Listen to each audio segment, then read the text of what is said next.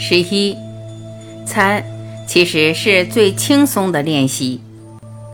这里表达的参的练习，我在第七章解开修行的机制也提醒过，可能跟你过去所认为的完全不一样。它本身已经不是练习，最多只是在提醒我们，有一个远远更大的状态在等着我们。我们最多是把注意力从狭窄的外在世界。轻松落回到扩大的大我，也就那么简单，我们就跟他接轨了。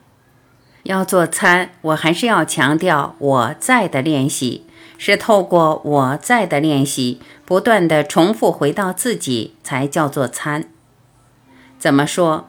前面提过，我在所带来的直觉和灵感，是透过它，我们不断的重复，也就自然住在一种在的体验。这样的在倒不是透过念头可以描述的。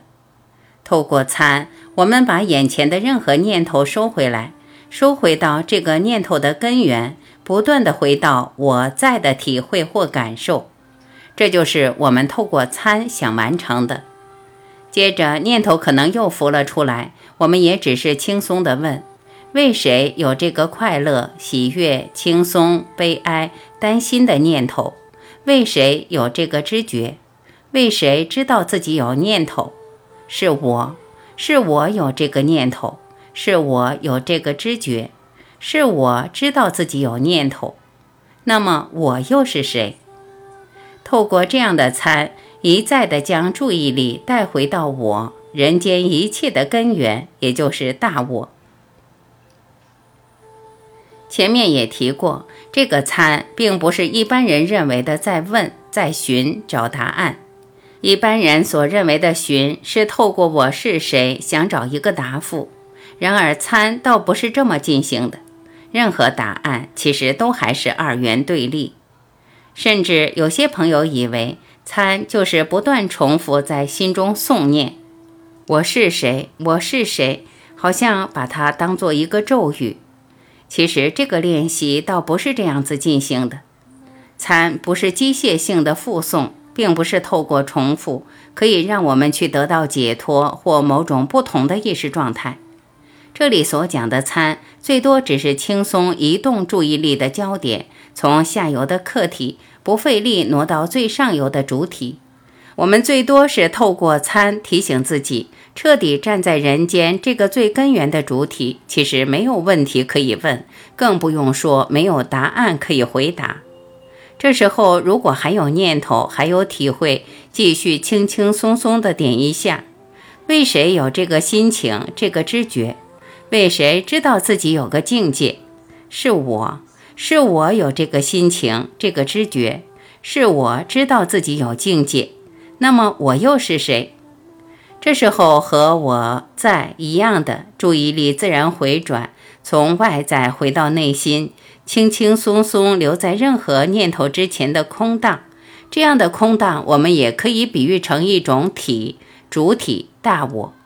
我们做熟了，这个空荡也就活了起来，带来一种更深层面的感受，一种存在的感触，自然会浮出来。这种空荡并不是虚无，最多是一种头脑无法描述的内心或在的体会。这种在的体会可以说是一种存有，一种灵感，倒不是落在这个身心的框架里。这种感受本身带来一种完整、全面的状态，而自然把脑海里起落的念头消失。这个大我并不透过其他的客体来主张他自己。我在第七章解开修行的机制，才会说，用这种方法，最多是把人间这个最源头的主体拥抱起来，包围起来，把它变成这一生和自己最亲密的一个点，也就是前面提过的，就好像把它隔离起来，让它在短时间内没办法启发作用。当然，只要启发作用，二元对立的架构又开始运作，而念头又开始起伏。我们最多也只是轻轻松松的再参，一而再，再而三，不断的再一次回到原点。头脑偶尔或随时还可能会动或启发作用，透过一个念头的连接，比如说想到什么东西，观察到某一件物品，让这个相对意识最源头的主体附着到接下来的客体，这一来，两个又变得分不开，也就这样把我们带回到人间相对的意识轨道。然而，我们最多也只是再一次轻松地重复，一再地用餐，一再地用我是谁，自然从小我到大我，而回到相对意识的源头。不过，小我不会那么轻易放过机会，它不光会产生念头，而我们还会不知不觉去追这个念头。不止如此，我们还会受到这个念头的影响，甚至无形当中受到念头的制约。比如说，这念头的内容是好还是坏，是轻松还是带来烦恼，是无关紧要还是很严重，跟眼前的事有没有什么关系，会不会带来什么后果？这一来，我们又继续跟着念头走下去，也就让自己的身份和这些念头带来的境界完全结合，完全分不开。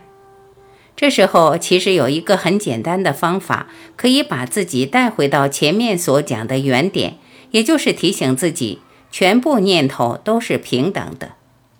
我们把全部念头都当作平等，念头大小、好坏、舒服不舒服、重要不重要、急迫不急迫，全部都一样，全部都当作平等。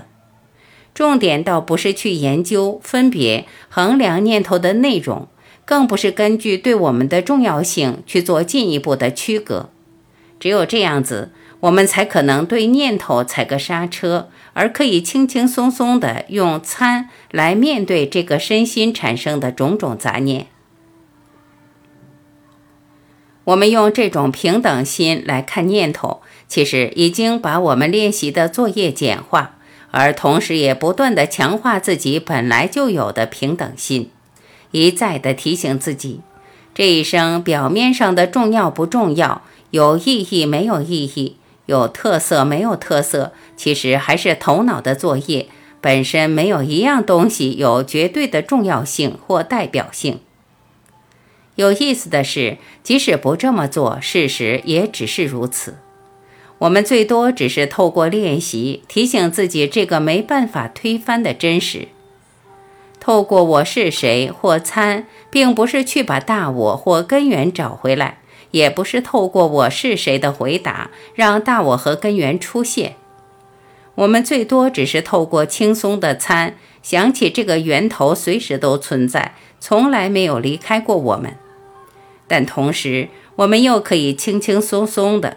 把全部相对的意识交回到这个我在的源头，是这样。透过我是谁，我们最多只是把我们的意识住在这个我在的源头，人间这个最根源的主体，这个没有客体的主体，这个不产生客体的主体，而最多是透过我们的感受或更深层面的灵感，把它轻轻的点一下。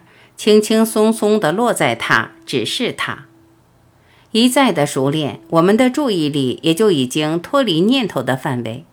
我们自然会发现，好像是用全身，而不光是感受来体会到我是谁的答案。然而，这个答案倒不是带来什么，也不是谁，甚至不是什么体。我们也自然明白，现在所体会到的。已经跟前面一开始问我是谁的这个个体我不同，它已经扩大了。假如要勉强取个名字，最多也就是我们前面提到的大我。会用大我这两个字，是我们不断的想跟做二元对立的小我做个区隔，倒不是要把它当做一个客体来描述。但是我们仔细观察，我们还是可以体会到这个大我。只是用的管道倒不是头脑的机制，也就是说，倒不是想做取得一个客体。站在头脑的角度来谈，可以勉强说，这个大我是比小我更深的一个层面。再用另一个角度来讲，参是从现象和头脑的动后退几步，是简化，是将费力变成最低的费力，甚至不费力。我们在参本来是追查头脑的运作，接着把这运作缩减到什么都没有在追查，最多我们只是在体会没有追查的味道或状态，一样的没有一个策略可谈。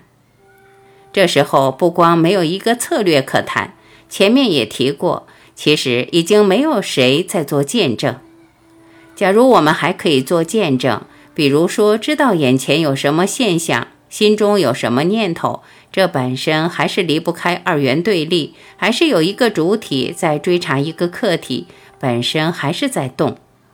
对大我，其实没有任何东西可以追查或值得追查。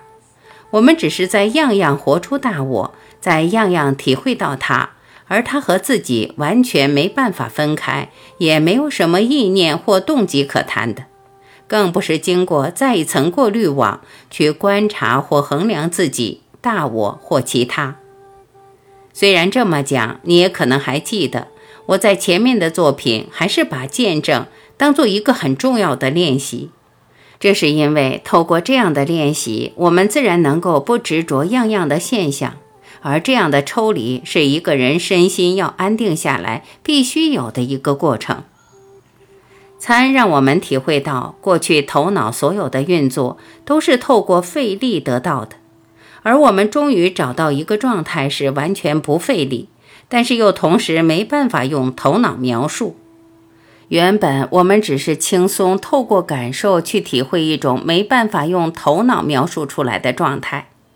然而，只要我们稍微有一点费力，想去抓住它，想去分析它，或想去延伸它，透过这个费力，我们已经从一个不费力、没有脑、最直接的经验离开大我，离开这个人间最源头的主体，回到二元对立，又把它变成一个人间的追求。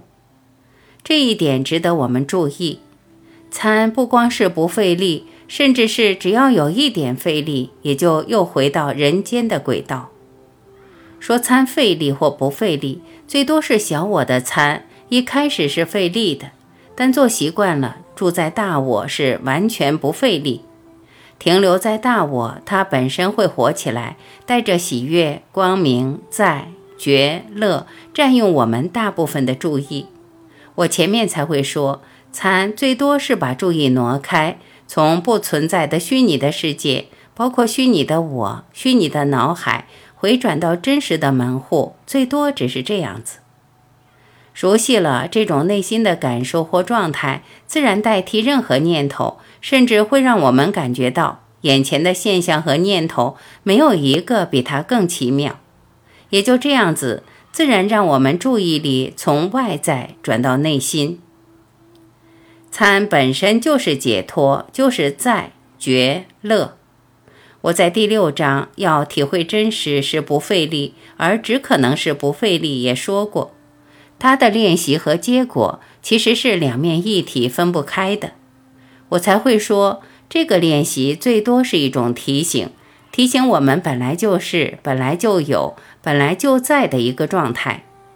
透过这个练习，我们其实得不到任何本来没有的东西。参本身最多只是在强调、在主张我们本来就是的一切。讲到这里，也许你还记得我在薄荷里的快乐曾经用狗追脚印的图来解释参。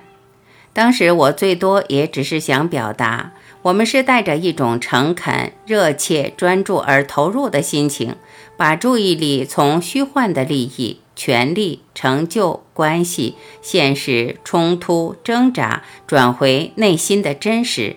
透过参，我们回到相对意识的原点。我们只是守住这个原点，不断守住它，而且还是轻轻松松地守住它。我们只是这个原点。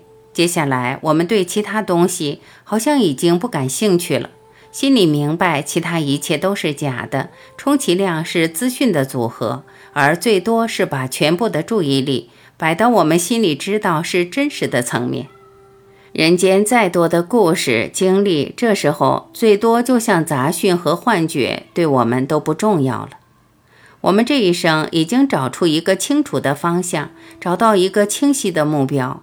而在这方面轻轻守住，只要我们有耐心坚持下去，就像之前提过的，到最后自然会发现，把注意力轻轻落在大我这个相对意识的原点，这个原点也就跟着活起来，而比任何其他的注意都更有意思，更引人入胜。这个原点是我们最放松、最不费力可以注意到的点，它跟每一个念头、人间每一个变化都一起存在。要专注它，倒不需要把注意往外延伸出去，最多只是把注意轻松落回到它。然而，我还是要提醒你，我这里所讲的大我，其实还不是家、一体、永恒、绝对、无限、本性、物、醒觉、真实，最多只是真实的门户。大我，也就是在我们相对的意识范围内的最上游、最源头。虽然已经到了意识海的边，但它本身还不是意识海，它还是代表一个相对的观念。我相信你读到这里，自然会想问：那么从大我又要怎么回到无限绝对的一体？这个机制要怎样去完成？我在第八章“大我是相对和绝对意识的门户”已经打开了这个讨论，提醒你我从大我跳到一体。这本身是追求不来，也不需要去追求的议题。只要我们停留在一体的门口，大我熟练了，一体自然会把一切吞掉，我们也就轻轻松松与一体合一。怎么说？这就是我在下一章要进一步打开的。